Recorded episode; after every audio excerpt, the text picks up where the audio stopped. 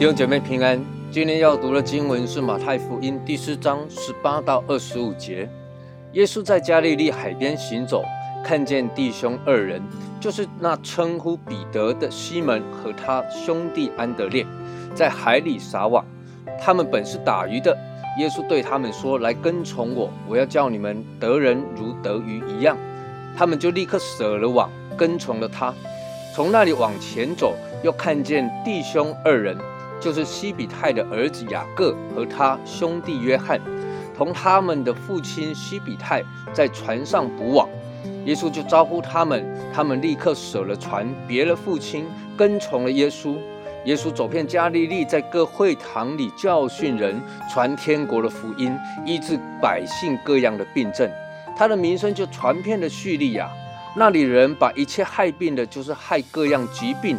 各样疼痛和被鬼附的、癫痫的、瘫痪的都带了来，耶稣就治好了他们。当下有许多人从加利利、底加波利、耶路撒冷、犹太、约旦河外来跟着他。耶稣来到加利利的海边行走，他呼召了彼得和安德烈以及约翰和雅各这两对兄弟，有一个共通点，他们都是打鱼的。而且他们的反应也都相同，都是立刻舍了网，跟从了耶稣。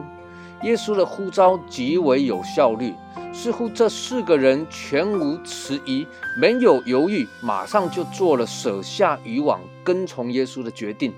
这四个人在当时的社会地位不算高，而且收入也不算很好，甚至他们其实是没有太大学问的人。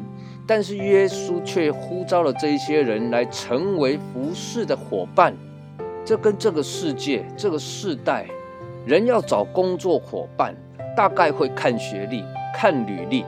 如果要找一起创业的伙伴，那更要找一些有财力或者人脉广阔的人。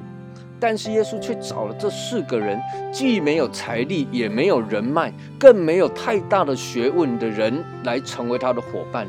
各位人看人是看外表、看外貌，神看人是看内心。我们看人也应当以神的标准、以神的眼光来看人。因此，我们要来看一看，除了这一些光鲜亮丽这个世界所在乎、所看重的才干、财力、资历之外呢，耶稣到底看重这四个人什么样的内在特质呢？渔夫的工作是辛苦的。他们肯定是比较能够吃苦耐劳的。对于福音的工作，刻苦耐劳、吃苦耐劳是必要的条件。渔夫捕鱼是有时间性的，不是全天候都能够打鱼。这也意味着渔夫比较能够抓紧时间，不耽误拯救灵魂的工作。哪里有需要，就要即刻下网打鱼，不能等，也不该等。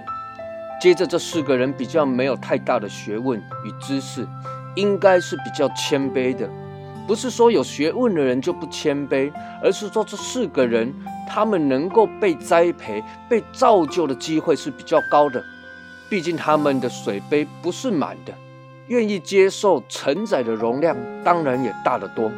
亲爱的弟兄姐妹，耶稣也呼召我们来跟从他。重要的不是我们有多少能力。来被主使用，而是我们愿意有多少被主来使用。通常人不是过度的谦卑，觉得自己没有什么可以被主用，以至于没有办法来服侍主，就是太过于膨胀，觉得只做这个只做那个，实在是大材小用了。各位，一个真正被主使用的人，是愿意把自己倒空，让主来栽培你，让主来带领你，不预设自己能做什么。而是相信跟随主，让主来带领我们去做些什么，而且是一个殷勤不闲懒、警醒不打盹的人。求主帮助我们，让我们时常倒空自己，被你的圣灵所充满，让我们快跑来跟随主。愿神赐福于你。